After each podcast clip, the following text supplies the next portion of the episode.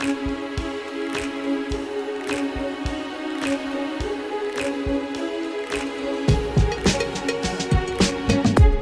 Bonjour à toutes, bonjour à tous et bienvenue dans Séance Tenante, le nouveau et premier podcast des cinémas Pathé Gaumont, dans lequel on reviendra chaque semaine sur les nouvelles sorties de la semaine et l'actualité en cinéma.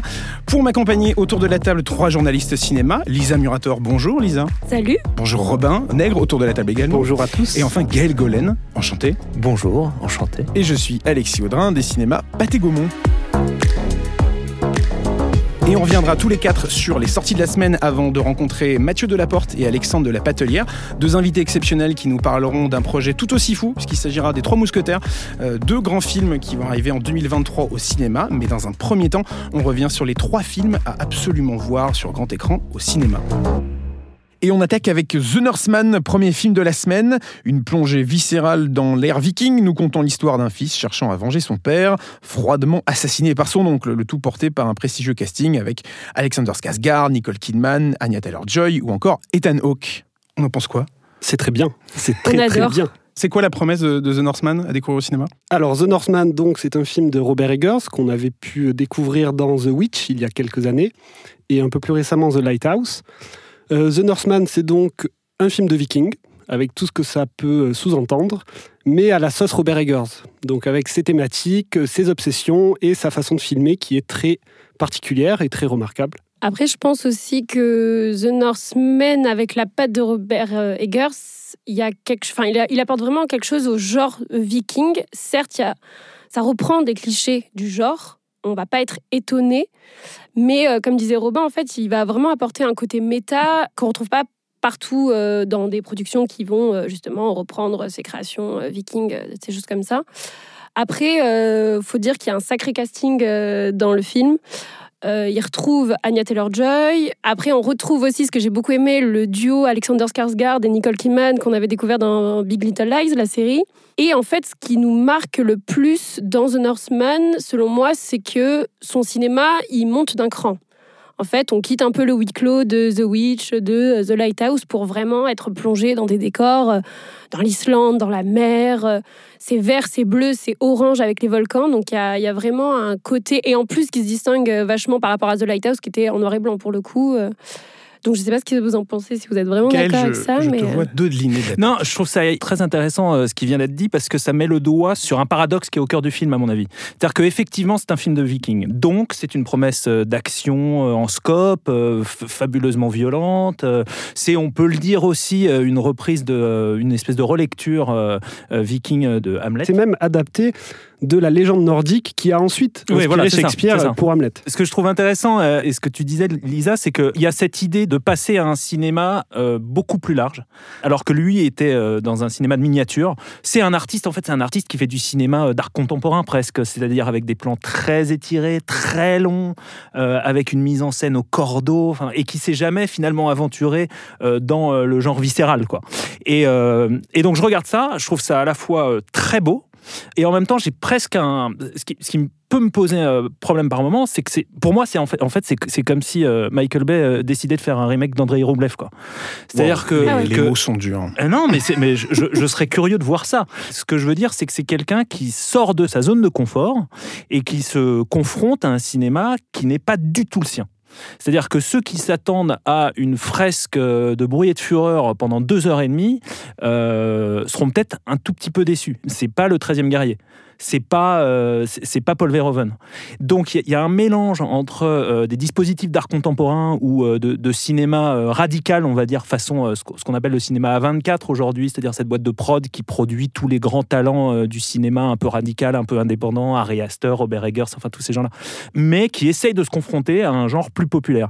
Chez moi, ça crée des effets de dissonance qui sont intéressants, mais qui sont aussi un peu étranges à observer. Donc c'est une promesse vraiment particulière particulière. C'est un espèce de film hybride en fait, euh, à grande échelle? Moi, c'est comme ça que je le vois. Ouais. Mais on peut l'interpréter comme ça, parce que justement, on peut euh, avoir ce côté euh, très grand public, populaire, du fait de la légende viking, mais je trouve qu'après, Robert Eggers, il arrive à se le réapproprier en ayant toujours sa propre identité, celle qu'on avait dans The Lighthouse et celle qu'il avait dans The Witch. Je suis assez d'accord avec toi, et ce que je trouve très intéressant, c'est qu'on garde quand même les thématiques qu'il avait abordées dans The Witch et The Lighthouse, avec notamment bah, la quête intérieure qui est euh, représentée avec beaucoup de symbolique, et aussi le questionnement du réel, du faux, euh, ce que les personnages vivent, ce qu'ils peuvent euh, ressentir aussi, qui est très très bien représenté à l'écran. Et le point fort pour moi du film, c'est quand même l'interprétation d'Alexander Skarsgård, qui littéralement porte tout sur ses épaules. Alors, on peut peut-être le dire, sa meilleure performance. C'est ce que j'allais jour. dire. Est-ce que c'est pas finalement son meilleur rôle? Parce que c'est son Je plus pense. gros projet cinéma En tout cas, on sent qu'il est impliqué, mais euh, de tout son corps, euh, tous ses cris, euh, tout son regard, il a, il a une bestialité qui est assez, je pense, rarement vue au cinéma. Et alors, un acteur qu'on avait aussi découvert dans Tarzan, il y a quelques années. Et finalement, ben, j'ai l'impression que il fait là, aujourd'hui, son meilleur Tarzan qu'il aurait dû être. Très bestial, très animal. Et euh, bah, totalement euh, impressionnant. Il s'est épaissi aussi, je trouve. Par rapport Oui, à Tarzan, où à moi fait. je le trouvais encore un peu freluquet, euh, là je trouve qu'il a une, effectivement une incarnation qui est euh, très très impressionnante. Alors, Je- je- freluqué dans Tarzan quand même. Alors, on aimerait tous être freliqués Non, mais- comme euh, lui. Oh, ça allait dans Tarzan déjà. Euh, Juste pour, euh, pour préciser euh, ce que je disais tout à l'heure, par ailleurs, quand il doit accomplir les scènes euh, d'action ou de sauvagerie euh, qui sont nécessaires, il le fait magnifiquement. L'attaque des Berserkers, par exemple, c'est Je pense que c'est cette scène est... hallucinant. Voilà, ça. hallucinant. Mm. Si vous Donc, aimez les euh, plans séquences, Ouais. vous allez être servi. À découvrir au cinéma, bien sûr, sur le En plus, elle est en, elle est en ouverture du film quasiment, donc ça te met vraiment dedans. Pour Et, peut-être un mot sur le reste du casting, parce que. Bah, le film- Nicole Kidman. Pour moi, Nicole Kidman, elle est. euh, En fait, au départ, on pense... je veux pas spoiler non plus, mais on pense qu'elle va avoir un rôle très secondaire euh, dans cette intrigue. Au final, qu'elle est là. pff, Voilà, ça a été euh, l'épouse de euh, Ethan Hawke euh, qui a été un peu sacrifiée après, qui a refait sa vie, etc. Et en fait, euh, dans la deuxième partie du film, on, découvre vraiment une nouvelle facette de, cette femme. Et en même temps, parce que nous, on l'a vu, en fait, on l'a découvert avec le point de vue de l'enfant que Alexander Skarsgård joue plus tard. Et du coup, j'ai trouvé qu'il y avait une certaine dualité de cette femme qui était vraiment très intéressante, très perverse, très malsaine. Et on se rend compte que finalement, c'est pas forcément les hommes qui sont les plus dangereux, les plus bestiaux ou, ou sauvages, quoi. Bah, tout comme d'ailleurs euh, Anya Taylor-Joy, euh, donc qui retrouve Robert Eggers après The Witch, qu'il avait un petit peu révélé euh, sur grand écran, et qui a un rôle aussi assez fascinant. Elle est fascinante, elle est hypnotisante, et elle, elle marche très bien, je trouve, dans ce, dans ce film de Viking. Moi, ça me fait penser à ce que tu disais tout à l'heure sur la continuité du, du cinéma de Robert Eggers. C'est qu'en fait, de, que ce soit The Witch, The Lighthouse ou maintenant The Northman, c'est quand même un mec qui est passionné de légendes et de mythes et qui arrive à les rendre accessibles tout en les transformant d'une certaine manière euh, avec sa patte à lui encore. Et alors des fois, ça, des fois c'est accessible, des fois ça l'est moins. Mais euh, dans The Witch, c'est la sorcière. Dans euh, The Lighthouse, on a le mythe de Prométhée, on a la sirène, comme on disait tout à l'heure. Euh, là, The Northman, c'est les Vikings, les dieux, le La mythologie Valhalla, la- nordique, tout ça, ouais. C'est rare ça au cinéma finalement. C'est un sujet qui avait été pas mal. euh, plutôt pas mal, série, ouais, du plutôt coup. sériel et au cinéma, les, des grandes interprétations comme ça. Bah, euh, finalement, j'ai l'impression que c'est un peu la nouvelle proposition euh, radicale et franche depuis euh, Valhalla Rising de Nicolas Winding qui euh, aussi traitait du mythe viking avec, bah, avec sa façon de faire à lui très particulière, alors qu'il était peut-être un film plus difficile d'accès, un peu moins quand même grand public, avec vraiment un style très lent, très contemplatif, que The Northman a moins. Mais donc oui, effectivement, c'est assez rare au cinéma de voir ce genre de proposition. T'avais le 13e guerrier aussi. de- Aussi, de c'est vrai, McTiernan, euh, qui, était, euh, qui était assez euh, remarquable dans le genre. ouais. Pour conclure sur ce film, euh, pourquoi il fallait le voir au cinéma En quelques mots, le casting, la promesse d'une aventure épique? Puis quand même aussi, euh, comme tu disais tout à l'heure, les, les décors. Enfin, c'est vraiment magnifique à voir. Euh, c'est varié, c'est riche. On sent que ça a été tourné dans des conditions naturelles. Et d'ailleurs, ça a dû être très difficile à tourner. Euh, mais euh, bah, ça reste impressionnant, quoi. Et la mise en scène. Oui, la mise en Et scène. la mise en scène qui est effectivement assez, euh, assez remarquable. On change totalement d'ambiance, parce qu'on va parler de The Duke, deuxième grand film à découvrir euh, le 11 mai au cinéma. The Duke, changement de décor assez radical, puisque là on se retrouve euh, de- dans l'Angleterre des années 60. 61. 61, des années 61, de 1961 Des du coup. années- Des années 61, exactement. C'est l'un des derniers projets de Roger Mitchell qui nous a quittés euh, il y, a pas très longtemps. Euh, The Duke, c'est- c'est c'est quoi cette histoire? Qui peut nous en parler? C'est l'histoire de Captain Button, si je le prononce bien, c'est Jim Broadbent qui l'interprète, et qui euh, a été accusé d'avoir volé un tableau, celui du duc de Wellington, qui a été euh, peint par euh, Goya. Donc, il a été accusé de euh, le voler à la National Gallery, euh, et qui, pendant qu'il avait ce tableau, a demandé en fait des rançons euh, au gouvernement. Et ça, c'est le point de départ du film. Après, euh, et c'est inspiré. Donc, c'est une histoire vraie pour le coup, qui s'est vraiment passée. Ça a été l'unique vol de ce cher monsieur. de ce Non, Robin même, des Bois un peu. l'unique vol de la National De la Gallery. National Gallery en plus de ça, ouais. Donc c'était un peu le Robin des Bois euh, au Royaume-Uni dans les années 60, 61. Un film qui réunit donc euh, Jim Broadbent et Helen Mirren, Mm. un joli duo de cinéma devant la caméra de, de Roger Mitchell. Joli duo de cinéma. Honnêtement, c'est quand même, il faut, il faut tout de suite. euh, Enfin, on va pas se mentir, c'est quand même euh, Jim Broadbent qui fait, qui, Oui. qui fait le job. Oui. Euh, C'est pas un film qui est porté par le duo. non, non, c'est pas un film de duo, c'est vraiment lui. Pour ceux qui ne le resituent pas, on peut dire que c'est celui qu'on voit, c'est c'est le, le- le vieux monsieur de Paddington, de l'ours Oui, ou c'est Slughorn aussi dans Oui, Harry c'est Potter. c'est vrai, c'est vrai. Ce professeur gentil, mais Ouais, un ouais. peu. Euh, Et le père de Bridget Jones aussi. Moi, alors moi, j'ai adoré pour plein de raisons. J'ai vraiment adoré ça.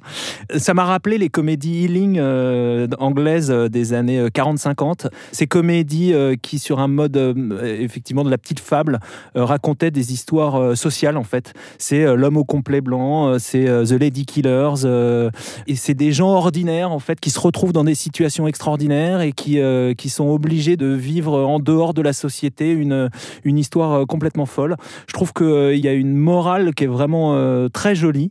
Vraiment très très jolie. Il y a de l'humour tout le temps. C'est porté par des, interprètes qui sont euh, fantastiques. Jim Broadbent, moi, c'est- un acteur que j'adore et qui là donne euh, vraiment euh, la pleine mesure de son talent. C'est c'est fait avec un sens de l'artisanat, du détail. C'est-à-dire, effectivement, on dit euh, 61, mais vraiment, je trouve que la manière dont l'époque est reconstituée est super. Ça va des coupes de cheveux au tailleur. puis on passe, on passe à travers toutes les classes de la société anglaise parce que lui, c'est un, type qui, qui a finalement des emplois précaires, qui se retrouve à travailler dans une boulangerie ou, euh, enfin voilà, à faire, euh, à faire des petits boulots pour essayer de combler euh, ses retraites. Et puis d'un seul coup, il se retrouve à la National Gallery. Et puis après, on passe par le, tribunal. Je trouve qu'il y a une manière d'encapsuler toute la société anglaise de 61 qui est absolument remarquable.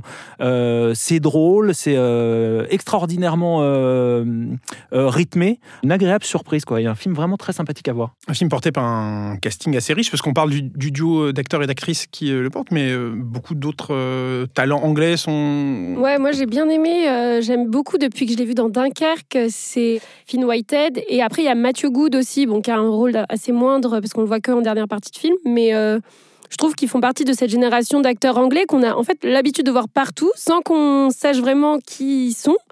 Et, là encore, je trouve que ça vient agrémenter ce, petit casting, cette comédie sociale qui reste mignonne, qui reste drôle, émouvante à la fois, parce que voilà, il y a tout aussi un truc avec le passé de la, de la famille qui est endeuillé. Mais euh, après, euh, ce que j'ai bien aimé aussi, c'est que euh, son précédent film, c'était Blackbird, si je dis pas de bêtises, qui là, pour le coup, était un drame sur la fin de vie, etc. Et ça fait du bien de retrouver Roger Mitchell dans ce, dans ce registre-là. Alors, ça a peut-être pas la même résonance que Coup de foudre à Notting Hill, ou peut-être pas, ou comme Morning Glory, des choses comme ça.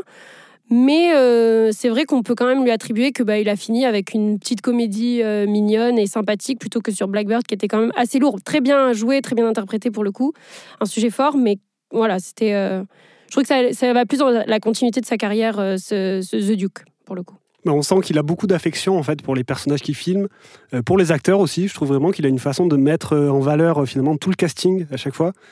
Et bah, c'est ce, un peu ce, ce cinéaste anglais, donc avec tout, tout son côté euh, humour un peu cynique parfois, euh, tendresse, beaucoup de tendresse, et euh, quand même le propos social aussi, qui est assez important parce que c'est vrai que ça met en avant, comme tu disais, ben, un petit peu la, la classe ouvrière de cette époque-là, les inégalités, les différences de richesse, et c'est assez intéressant de le voir dans ce registre.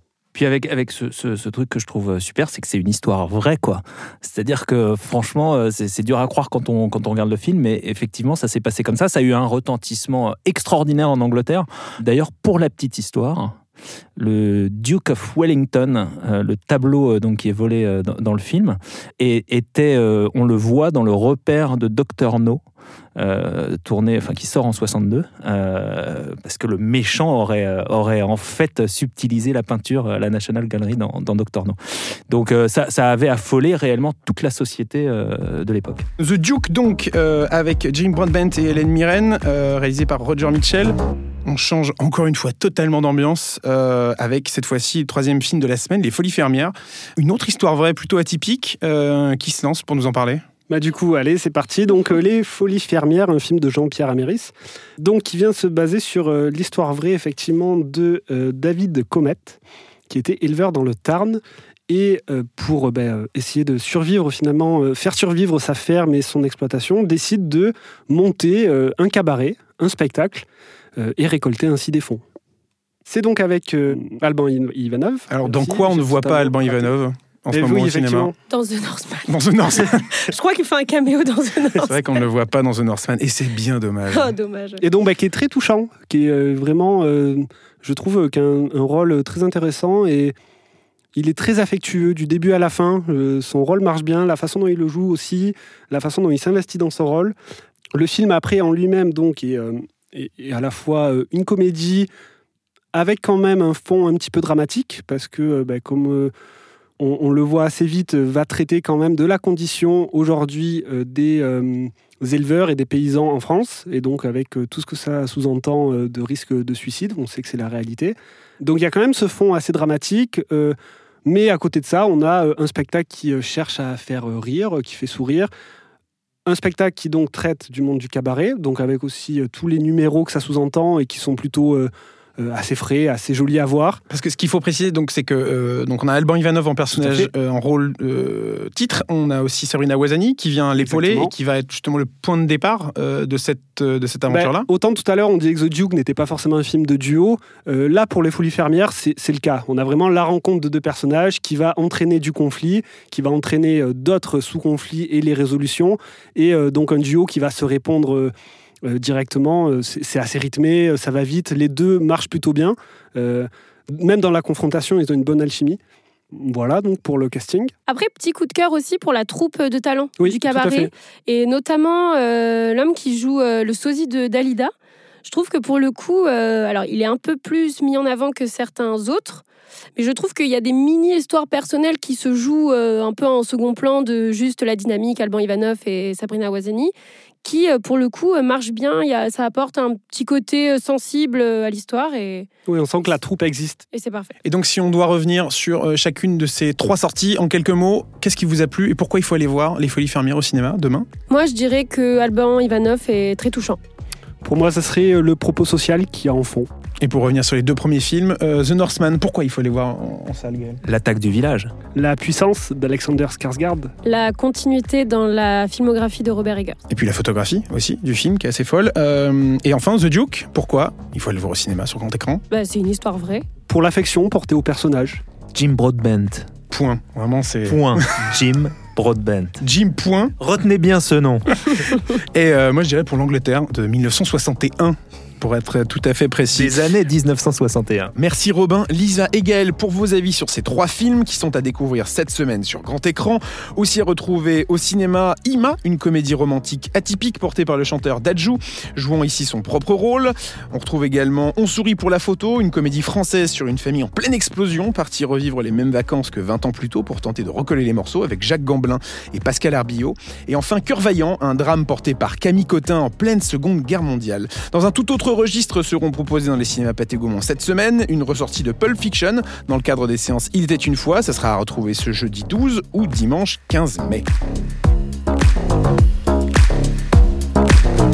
Et tout de suite, on enchaîne avec une rencontre exceptionnelle avec deux scénaristes qui feront l'événement l'année prochaine. Il s'agit de Mathieu Delaporte et Alexandre de la Patelière. Ils se sont fait connaître en 2010 avec la pièce de théâtre Le Prénom, énorme succès qui deviendra un film du même nom deux ans plus tard sur grand écran.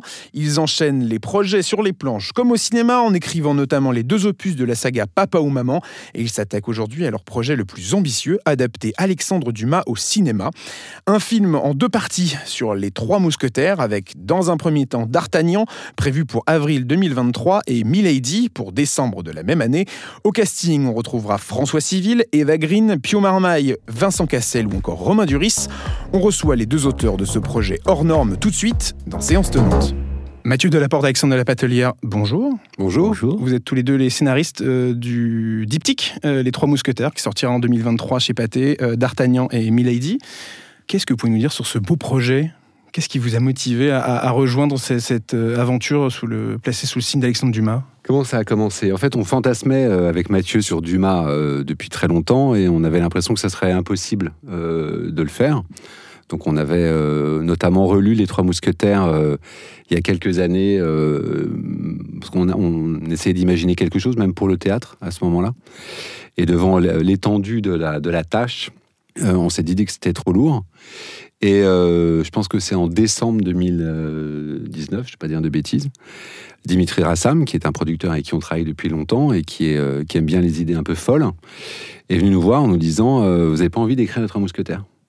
Et donc, euh, on est devenu un peu fou euh, collectivement, et c'est comme ça qu'est née euh, euh, cette histoire qui a correspondu euh, en plus au début du Covid. Donc tout a été, euh, c'est vraiment un- le début d'une épopée en fait pour nous qui s'est construite euh, euh, avec nous euh, prenant, euh, reprenant le roman de Dumas pour essayer de sortir euh, cette adaptation. euh, L'idée que Martin Bourboulon soit le réalisateur dès le, dès le départ. Et on a travaillé avec Dimitri et avec Pathé. Et, euh, et c'est comme ça qu'on a remis les mains dans cette, euh, dans cette œuvre dingue. On nous a dit faites-vous plaisir. Donc on s'est fait plaisir. et euh, très vite, on, a, on, est, on est tombé sur l'idée qu'il fallait faire deux films et en langue française. C'était le, le- le point de départ de l'écriture. Parce que quand on a, relu le roman, on avait vraiment l'impression qu'il y avait deux parties, qu'il y avait une, qui se terminait euh, et qui repartait. Donc c'était vraiment l'occasion de faire une grande fresque en deux, parties et de remettre la langue française euh, au, vraiment au cœur du projet, puisque c'est un peu l'époque aussi de Cyrano Bergerac. C'est vraiment, on va en parler, je pense, longuement, mais il y a un ton, il y a un style dans, l'écriture de Dumas et on, avait l'impression qu'il fallait ce souffle-là pour, euh, pour pouvoir l'adapter. Mais dès le départ, vous avez envie d'adapter l'intégralité euh, du roman. C'est-à-dire que euh, dans les différentes œuvres, les différentes adaptations depuis euh, la naissance du cinéma et d'autres médias, c'est vrai qu'on connaît plutôt la première partie, celle centrée sur le personnage de D'Artagnan, moins la seconde. C'était une volonté de vous deux, du producteur? Et je pense que l'envie collective, c'était de- d'essayer de, s'attaquer à quelque chose qui est vraiment du souffle. On a tout de suite parlé de fresques. Donc on était un peu, quand je dis un peu un délire collectif, c'est qu'on on, on se rendait pas compte de, de- de l'ampleur de la tâche. On était au début du voyage, mais comme on avait le droit de rêver et qu'on s'est dit euh, vraiment rêvons-le à la taille, euh, euh, j'irais maximum. euh, on s'est tous rendu compte que, si on voulait coller à notre impression de lecture et raconter cette histoire qui est vraiment une épopée, une destinée et qui traverse des personnages, des complots, une guerre et donc il y, avait cette envie d'avoir du temps, donc cette idée de deux films. Et ce qui est vrai, c'est que dans beaucoup d'adaptations, il n'y a que la première partie, donc qui on peut appeler la partie des ferrets de la reine, qui est, qui est adaptée et qui enlève aussi toute la dimension, euh, je dirais, qui est plus noire, plus, plus thriller, plus tragique, euh, en fait, dans la destinée d'un certain nombre de personnages, et qui donc coupe l'œuvre de ce qu'elle est vraiment. C'est-à-dire que c'est un, c'est, vraiment euh, couper un livre en deux et n'en, dévoiler que la première partie, alors que les personnages se révèlent complètement. C'est vraiment un parcours, et même sur euh, D'Artagnan, c'est l'histoire d'un, jeune garçon qui arrive de Gascogne et qui va devenir un homme différent, qui va traverser une histoire absolument folle. Et, et donc on nous a donné, euh, c'est ce qu'on dit souvent avec Mathieu, on nous a, on a donné un coffre à jouets euh, absolument fou, donc on a, on a pris tous les jouets. Quoi. Vous aviez des références euh, précises parce que vous parliez de Cyrano. Est-ce que c'était c'était ça le, le, le- le template, le, guide? On s'était donné un- comme point de départ, euh, on- après ça a bougé évidemment, mais notre idée c'était de, de- Les deux films vont paraître un peu. Mais c'était Indiana Jones et euh, Cyrano de Bergerac. Donc les deux films sont assez différents, si vous les avez vus. Mais euh, Indiana Jones, parce que ça traite d'une période historique assez compliquée, était jamais perdu, c'est hyper ludique. C'est, euh, ça n'arrête pas, il y a un rythme, c'est très enlevé, il y, a des, y a des personnages qui sont très hauts en couleur, et en même temps, un, un- un gamin de 10 ans peut le voir et ne pas être perdu. Et on s'était dit, c'était très fort chez Spielberg, cette capacité à rendre une période complexe assez simple à comprendre. Et c'est vrai ce que disait Alexandre sur la deuxième partie du roman, tu as, beaucoup, en fait, l'explication, la toile de fond, les enjeux historiques qui sont traités dans la deuxième partie du roman, ainsi que la profondeur des personnages. Et, on avait peur que si on, s'était contenté que d'un film, que de la première partie, de rendre tout plus, plus petit. Et euh, donc ça nous a permis, dans, dans ces deux films, de tisser un long fil narratif qui court les deux films, qui, se- qui se clôt en première partie, mais qui rebondit dans la deuxième partie, et qui nous permet de développer l'histoire, le fond historique, les personnages, les personnages historiques et les personnages du roman. Il y a aussi un film, il y a aussi un, enfin, un auteur dont on a pas mal parlé, c'était Nolan, euh, avec Batman, pour la manière aussi de, je dirais, du, reboot de la franchise. Parce qu'en fait, ce qui, est, ce qui était un- une des choses, moi, qui m'a le plus frappé, quand on a commencé à travailler avec Mathieu et quand on a commencé à parler, en fait, autour de nous, on s'est rendu compte que les différentes adaptations qu'il y avait eu des, romans de Dumas, de- de- des mousquetaires, avaient un peu infusé et a donné en fait une, une image euh, qui est un peu une image de carton-pâte de- des mousquetaires, Euh, une- un- proche de la comédie, proche de, proche de Molière, quelque chose qui était euh, qui, qui n'a rien à voir avec le livre. Un peu comme si chaque film Mais oui, c'est-à-dire qu'il y a une- sur le précédent. C'est comme si les c'est- déguisements des, des c'est- mousquetaires avaient pris le pas sur l'œuvre. En fait, Le côté, c'est- le côté feutrine. Oui, Exactement, T'as euh. t'as ça d'une part, et puis c'est vrai que c'est aussi le cycle de Molière. Donc tu- il y a aussi toute une dimension dans le livre de, de farce entre les mousquetaires et leurs domestiques, par exemple, qui, de- donc de jeu, mais qui est assez secondaire malgré tout dans, les romans. Et c'est vrai que les adaptations qui qui en ont été faites étaient très les duels n'en sont pas vraiment, on n'a pas peur de mourir. Et donc, comme il n'y avait pas cette dimension chevaleresque et euh, d'épopée, le- le- les adaptations qui avaient été faites étaient plus vers le côté cling, cling, cling, on se bat pour de faux, mais derrière, comme il faut nourrir la, la- la- la dramaturgie, on était vers l'humour, vers la farce, vers... euh, Oui, une forme, une forme de deuxième degré qui est quand même assez absente du, du livre, qui traite, et ce, qui est génial dans Les Mousquetaires, Dumas, c'est un créateur de personnages absolument hallucinant, c'est quand, même un- c'est quand même un roman génial, mais c'est aussi le roman génial de personnages qui ont un panache, qui sont, euh, qui sont euh, aveuglés par leur, euh, je dirais, par leur force morale ou par leur, par leur esprit d'aventure, mais dans un monde qui est extrêmement noir et violent. C'est un monde où les gens s'empoisonnent, où les gens meurent vraiment, où il y a une guerre de religion qui est hyper violente. Donc c'est un roman qui est quand même dans le sang et la boue, dès la première euh, scène. Et, et c'est vrai que les adaptations ont été complètement absentes, ce qui nous a offert, nous, un champ pour travailler qui était incroyable, parce que c'est c'est un- c'est vraiment un- c'est une épopée euh, qui est aussi une épopée sanglante. Il y a quelque chose de cet ordre-là. Mais du coup, il y a une recherche de réalisme un peu plus poussée que lors des précédentes adaptations euh, de l'œuvre? Complètement. Quand on parlait de souffle et d'épique et la manière dont on a travaillé avec Martin Bourboulon, donc le réalisateur, on a eu tous très envie, parce qu'en fait, ce qui était passionnant quand on a exactement ce que, ce que disait Mathieu, c'est quand on a commencé à se plonger dans l'époque, à voir les visuels de l'époque, ce côté western, il est complètement euh, remonté, parce que, et, et ce qui est génial, c'est le 17e, visuellement, c'est une période qu'on a assez peu vue, en fait, au cinéma. On a vu des milliers de trucs à, on a vu des films de chevaliers à plus tard qu'en faire, on a vu des, euh, 18e. on a vu du beaucoup. 18e, on a vu Versailles, on a vu beaucoup de choses, mais cette période-là, qui est une période de transition, qui est entre plusieurs époques, elle était assez peu vue. Et on avait euh, l'envie, dès qu'on a commencé à en parler avec, euh, avec Martin, d'écrire et de travailler sur une matière qui soit une matière euh, non pas réaliste, mais vraie, vraisemblable, juste. C'est-à-dire que on a très envie que le spectateur soit plongé dans un univers qui lui paraisse exister, qui soit qui soit pas un univers qui soit c'est complètement de c'est le KPDP mais c'est on est en 2022 on a vu énormément de films et on a donc besoin de trouver un souffle et quelque chose qui résonne avec aujourd'hui dans le fond, il y a beaucoup de choses qui résonnent, et ça, c'était passionnant. Mais visuellement, sur l'atmosphère du film, il y, a une, il y a un travail qui a été fait de, vérité qui est assez dingue. je dirais, il y a un élément en particulier qui est, qui les duels, par exemple. C'est une époque où Richelieu cherche à interdire les duels, parce que il y a entre 500 et, et, euh, et 800 personnes chaque année de l'aristocratie française qui meurent dans des duels. Donc c'est une période où le, le sens de l'honneur, le sens de la famille, c'est-à-dire que si euh, on vous manque de respect, vous devez euh, essuyer l'affront qui vous est fait. Donc c'est une, une période, on va dire, où le deuxième degré est assez absent quand même. C'est-à-dire que on te fait une vanne, tu, le prends mal.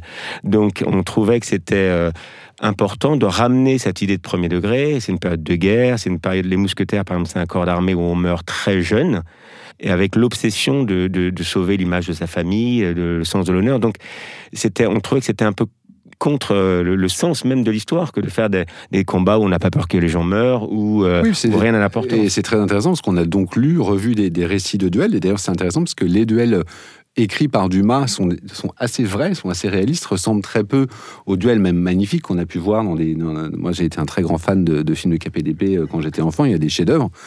Euh, on a tous vu ces grands duels dans les escaliers qui n'en finissent pas. Avec, euh, mais souvent, c'était des duels à, presque systématiquement des duels à deux armes, donc dague, euh, épée. C'était des duels très courts et où les gens mouraient la plupart du temps. Euh, dans d'atroces souffrances. C'était ça, et c'était souvent, euh, il y, avait souvent des embuscades, dont des duels à 15 contre 2, euh, donc c'était des- exécutions. Donc en fait, quand on s'est plongé là-dedans et qu'on se dit, ces, ces, hommes et ces femmes qui sont plongés en fait dans cette histoire sont des survivants de ce monde-là. Donc, euh, à l'intérieur de ça, ça repousse des enjeux et tout, est, tout devient plus fort. Et c'est une matière pour le cinéma qui est, merveilleuse. Je repensais à Rapno et à son Cyrano. Ce qui est formidable dans, Cyrano, c'est qu'ils se battent avec, euh, avec leurs- leurs épées, comme ils se battent aussi avec le langage. Et, et je me demandais justement comment vous, vous aviez, euh, vous étiez positionné par rapport à ça, parce que Dumas, il sait aussi euh, écrire des dialogues euh, qui claquent. Quoi. Ce qui est, ce qui est, ce Donc, qui est, c'est l'autre pari du film, C'est l'autre pari du film. On va dire qu'il y a, il y a une spécificité dans l'écriture de Dumas. On a dit que c'était un auteur pré-cinématographique, euh, pas tant par son découpage des scènes, parce qu'il il- il fait des scènes assez longues, mais il a deux, il a deux caractéristiques, c'est qu'il fait, il passe très peu de temps dans la description. C'est pas du tout ce qu'on appelait nager dans le mercure à l'époque, c'est-à-dire de faire des grandes descriptions du château et tout. Lui, il rentre directement dans l'action, toujours. Et ensuite, il a, il a une caractéristique d'ailleurs dans l'action, c'est qu'il est un des premiers auteurs à faire que l'action qu'il décrit dure le temps de la lecture. C'est-à-dire que si tu lis une scène de deux minutes, euh, à peu près en temps de lecture, ça dure deux minutes. Il invente le temps réel, c'est fascinant. Donc c'est en, en fait, ça, ça. qu'il est un auteur pré-cinématographique. Et la deuxième chose, c'est la langue, c'est les dialogues. Et c'est évidemment une, une, une période où, puisqu'on est justement dans, le, dans la provocation, dans le, c'est une langue où, où le, c'est une, c'est une, une période où la langue est extrêmement importante. Il y a donc on a, on a eu très envie de, d'être là-dessus sur De les mots, d'assumer à la fois une langue, très, on va dire fleurie, c'est pas le bon terme, mais une langue qui a du panache, qui est une langue qui existe, pas une langue blanche. Et en revanche, dans les duels, dans les combats, de faire quelque chose d'assez brutal et rapide. Mais c'est vrai qu'à l'époque, la langue euh, orale et écrite a énormément d'importance. Et donc, on ne pouvait pas, euh, euh, même pour la modernité du film, je pense, on s'est dit tout de suite que ça aurait un contresens de, de faire parler les, acteurs, donc les personnages, comme on parle aujourd'hui, parce que c'est le cas dans un certain nombre d'adaptations anglo-saxonnes, par exemple, de films d'époque, et qui créent en fait l'inverse. C'est-à-dire que ça, moi j'ai toujours trouvé que ça ringardisait en fait complètement les films. Quand on voit Barry Lyndon, c'est une langue qui est la langue de l'époque, et ce travail-là, il est fantastique parce que il nous permet d'être immergé en fait dans un univers, et puis c'est le plaisir de pouvoir écrire des dialogues pour des personnages qui ont un panache hallucinant. Donc c'est génial. euh, je dirais, la langue, elle est doublement importante. Elle est, elle est par exemple, euh, donc on, a, on a beaucoup lu, euh, par exemple, la correspondance qu'il y avait entre Richelieu et Louis XIII. Donc c'est c'est fascinant de voir à quel point, parce qu'il faut se remettre dans une époque où tout le monde croit en Dieu. Ça paraît- mais c'est-à-dire que Dieu est omniprésent dans le sens où chaque homme pense que euh, Dieu, euh, ses actions vont être Le pas- regard et le regard de Dieu. Est-ce que ce que je fais est bon? Est-ce que c'est juste? Si je gagne une victoire, c'est quelque part que Dieu m'a apporté son soutien. Il y a, il y a cette dimension Ou qui est religieuse. mystique, ce qui donne aussi une, une puissance, c'est-à-dire que tout le monde pense que le ciel et l'enfer sont, sont absolument présents quand on lit la correspondance entre les Voilà, deux. par exemple, euh, l'obsession Louis XIII est obsédé par ça, par le, le- le- son rapport à Dieu, sur ce qu'il fait. Est-ce que ce qu'il fait est, euh, est bien vis-à-vis de Dieu Donc c'est une langue qui est, est entre eux. Il y a énormément de respect, des formules de politesse. Donc c'est une langue qui est euh, riche.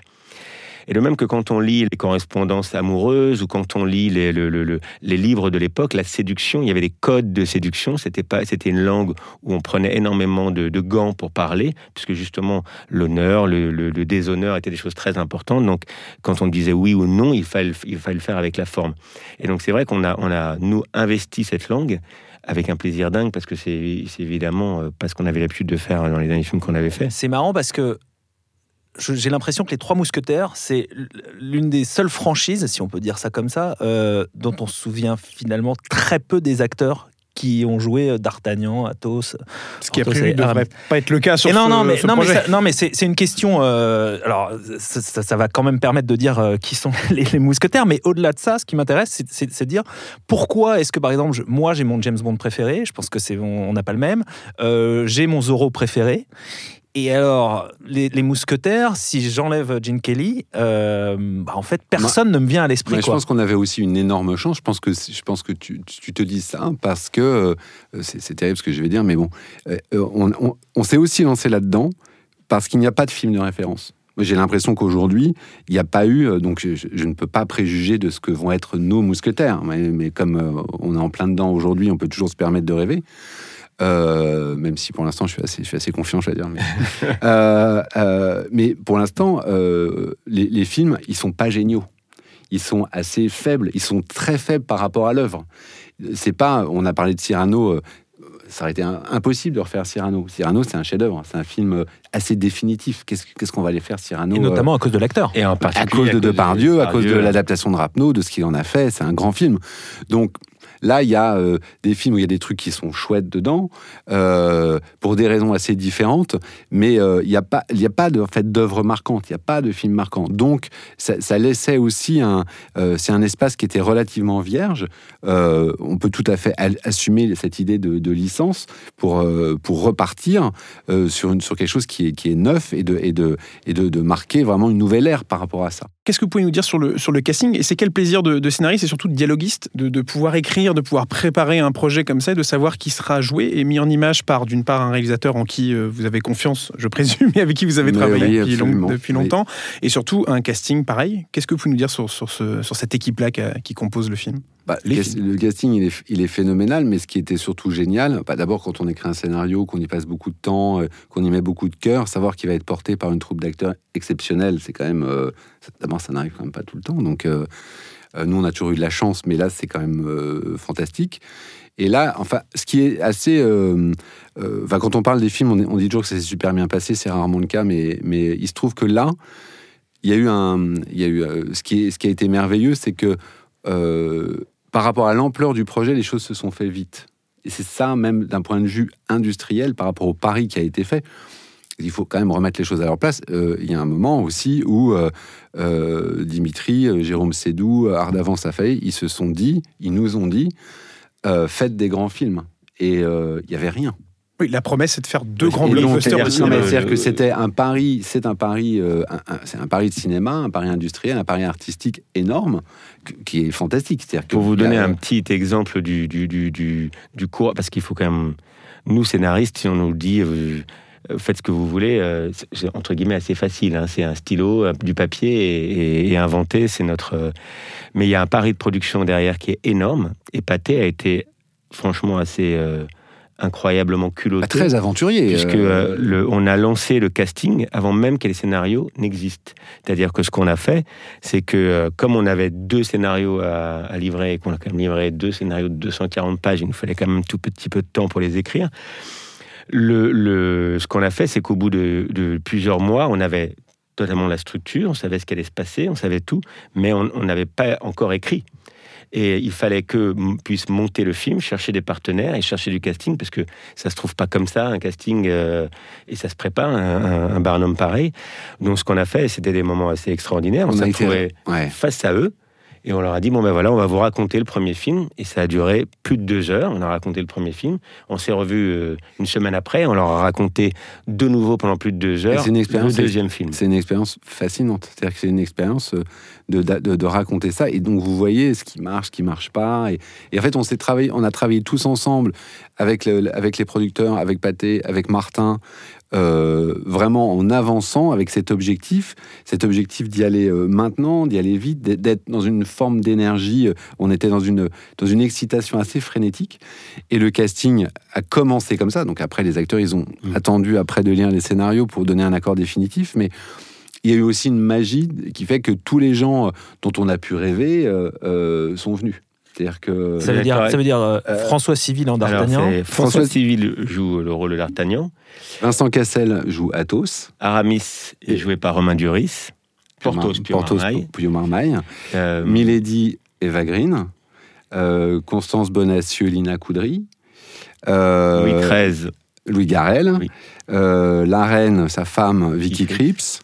Euh, Éric Ruff joue Richelieu. Voilà. Euh, Et après, il y en a, il y a d'autres personnages qui, qui sont moins connus pour le, dans l'histoire qu'on a créée, qui, qui sont, qui sont tout aussi euh, incroyables, puisqu'on a euh, Frison et Patrick Mill qui vont Ouais. rejoindre le casting. Je, je suis sûr qu'on en oublie et qui j'espère qu'ils nous en voudront pas. C'est la première fois que vous travaillez sur des scénarios de cette ampleur-là, euh, avec euh, des jouets pareils, pour reprendre euh, la formule. Euh, quand vous allez sur le plateau, que vous découvrez les premières images, que vous voyez le- le- les décors, enfin les, les- vos personnages en costume qui sortent vos dialogues, Bah, on nous, on est dans une position, nous, on est une position rêvée parce qu'on est aussi euh, réalisateur par ailleurs. Mais là, on a la position la plus. Nous, on a, on, nous, on a déliré, euh, travaillé ensemble, travaillé avec Martin, écrit des trucs euh, euh, vraiment fous. Et, euh, et après, il y a une équipe énorme. Il y a le réalisateur et il y a euh, toute, euh, toute l'équipe. Euh, en plus, il y, a un, il y a un casting d'acteurs extraordinaire, mais il y a un casting de techniciens aussi remarquable sur ce film. C'est une équipe gigantesque. Donc nous, on va se balader sur le plateau, on reçoit des rushs. Et, euh, et donc, voilà, dans un moment où les autres travaillent et créent une œuvre, qui, ce, qui est, ce qui est fantastique. C'est un tournage sur lequel c'est assez fascinant de passer parce qu'il y a là aussi un pari de production que je trouve euh, qui était un super pari, c'est de, de tourner tout en France en décor naturel. Et donc, euh, quand tu vas euh, voir un tournage au Louvre, quand tu vas à la cathédrale de Chartres, quand tu vas, c'est c'est pas comme aller à Brie euh, visiter un quart de décor avec même très bien conçu. Oui, ou être à Prague. Donc là, il y a- voilà, a- censé être le Paris de 17e. Et tout ça, beaucoup. Hein, Tout donc, ça donne du souffle et, et c'est vrai que euh, très souvent les tournages c'est un peu fastidieux parce que tu arrives et, au moment où ils commencent à installer, tu as le droit de regarder. Au moment où ça tourne, on te demande d'aller dans une autre pièce, mais euh, parce qu'il n'y a pas de place. Là, tout d'un coup, tu arrives dans la cour du Louvre et c'est juste fantastique. Tu as des centaines de figurants, tout le monde est en costume. Voilà, et puis c'était la première fois qu'on pouvait aussi écrire autant d'action, parce que c'est un film d'action. C'est- C'est euh, c'est- un film d'aventure et c'est vraiment un film d'action. C'est comme ça qu'il se caractérise selon vous, le- comme un, un vrai film d'aventure et euh, d'action? Ah oui, c'est, euh, je dirais qu'il y a, il y a- c'est un, c'est un- il y a un film qui est vraiment euh, un, premier film qui est vraiment un film d'aventure, un deuxième film qui est presque plus un, thriller. Donc, euh, euh, mais c'est un film avec du souffle, énormément d'action tout le temps. Donc il y a énormément de duels, il y a beaucoup de, il y a beaucoup de, de batailles avec des chevaux, il y a la guerre. Enfin, il y a, il y a des énormément donc voilà, Et- donc c'est c'est c'est vraiment un tour. En général, nous on a fait euh, des films que j'adore avec beaucoup de gens dans des salons qui parlent. Donc ça c'est un truc qu'on a fait beaucoup. Euh, quand on va voir tourner ça, en général, c'est c'est- c'est- c'est- c'est moins impressionnant que que, que voir des, des, des citadelles se faire exploser à coups de boulet de canon. C'est autre chose que le prénom. C'est différent. Voilà, c'est un peu différent. Mais le prénom c'était bien quand même. Vous disiez euh, la, France, euh, enfin que Dumas écrivait euh, dans la France des, des- petits boutiquiers, mais avec du panache. J'ai l'impression que c'est une bonne définition aussi de ce film. C'est-à-dire, je voudrais pas accabler l'industrie française, mais, mais ça fait quand même euh, euh, des années qu'on n'a pas vu un film de cette ampleur-là, et surtout un film historique, d'aventure. euh, et et d'ailleurs, une de- de- des questions que je voulais vous poser, c'est pourquoi est-ce que ça n'a pas marché? Pourquoi est-ce qu'on n'a pas refait ça? Il y a eu Cyrano, il y a eu euh, Pa- le pacte d'une certaine manière. oui, ah, mais le Pacte des loups c'est un, un, très bon a- exemple. Oui, puis quand il y, a eu- même il y a eu Claude Berry pendant des années qui a Voilà. fait des gros projets. Et je pense que le c'est aussi une des réponses de Pathé, de Ardavant et de Jérôme Sédou.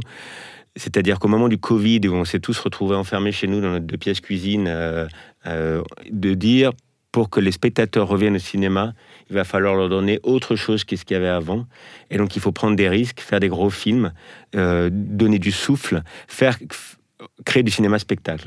Et euh, donc, il se trouve que ça a correspondu aussi à notre envie de scénariste. On était, c'était une écriture assez marrante. On était enfermés chez nous. Au début, on n'était même plus. euh, J'avais vu avec Alexandre, ça fait 20 ans qu'on travaille en tête à tête. On était en, en On était Zoom. en Teams, ouais, en Zoom. ouais. Voilà, donc euh, on, Mais on était en Zoom au XVIIe siècle, ce qui était quand même assez nous- génial. On a vécu le Covid un peu particulier, c'est-à-dire qu'on lisait Richelieu et Louis XIII à correspondance, puis après on allumait la télé et on voyait euh, la France paralysée.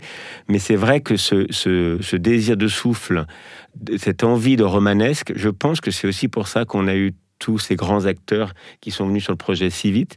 C'est-à-dire que je pense que, le, en espérant que le spectateur va avoir le même désir, mais c'est que le, le je- il, y avait, il y avait cette envie de retrouver d'ouvrir la Donc fenêtre. ça et nous a fait, un- ça nous- en fait, ça nous a tous fait rêver. Après, euh, pourquoi euh, Ce sont des paris de production, euh, sont des films très chers, euh, très complexes à réaliser, euh, et, euh, c'est- voilà, c'est- très dur hein, de, monter des, machines pareilles. Donc, voilà, j'espère que ça va faire des émules parce que je souhaite à tous les gens, parce que moi comme spectateur, j'aurais très envie de voir ces films-là. Et pour euh, avoir les mains dans, le, dans ce moteur-là, c'est une, un- une chance extraordinaire de pouvoir y travailler. On sent vraiment qu'il y a une ambition euh, dans le projet et en plus de ça, de, du, cinéma français en général, de se positionner sur ce genre de marché, comme disait Alexis, où euh, bah, ça plutôt une niche pour les Américains et ce genre de franchise de super-héros qu'on voit tout le temps. Euh, moi, j'avais la question justement sur l'univers partagé.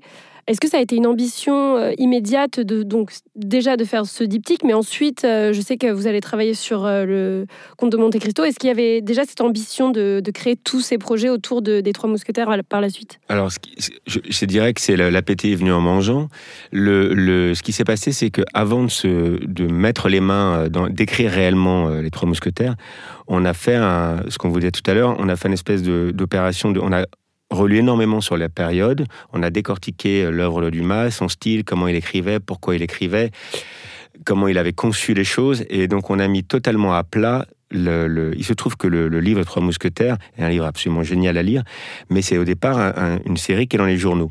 Et donc un peu C'est un feuilleton. hein, c'est un feuilleton. Donc un peu comme dans les feuilletons euh, où il y a euh, 402 saisons, euh, je veux dire, ou 402 épisodes, il y a des choses qui se passent à l'épisode 48 qui sont en contradiction avec ce qui se passe à l'épisode 2, mais quand vous lisez l'épisode 48, vous vous en foutez parce que vous avez un peu oublié ce qui se passait dans l'épisode 2.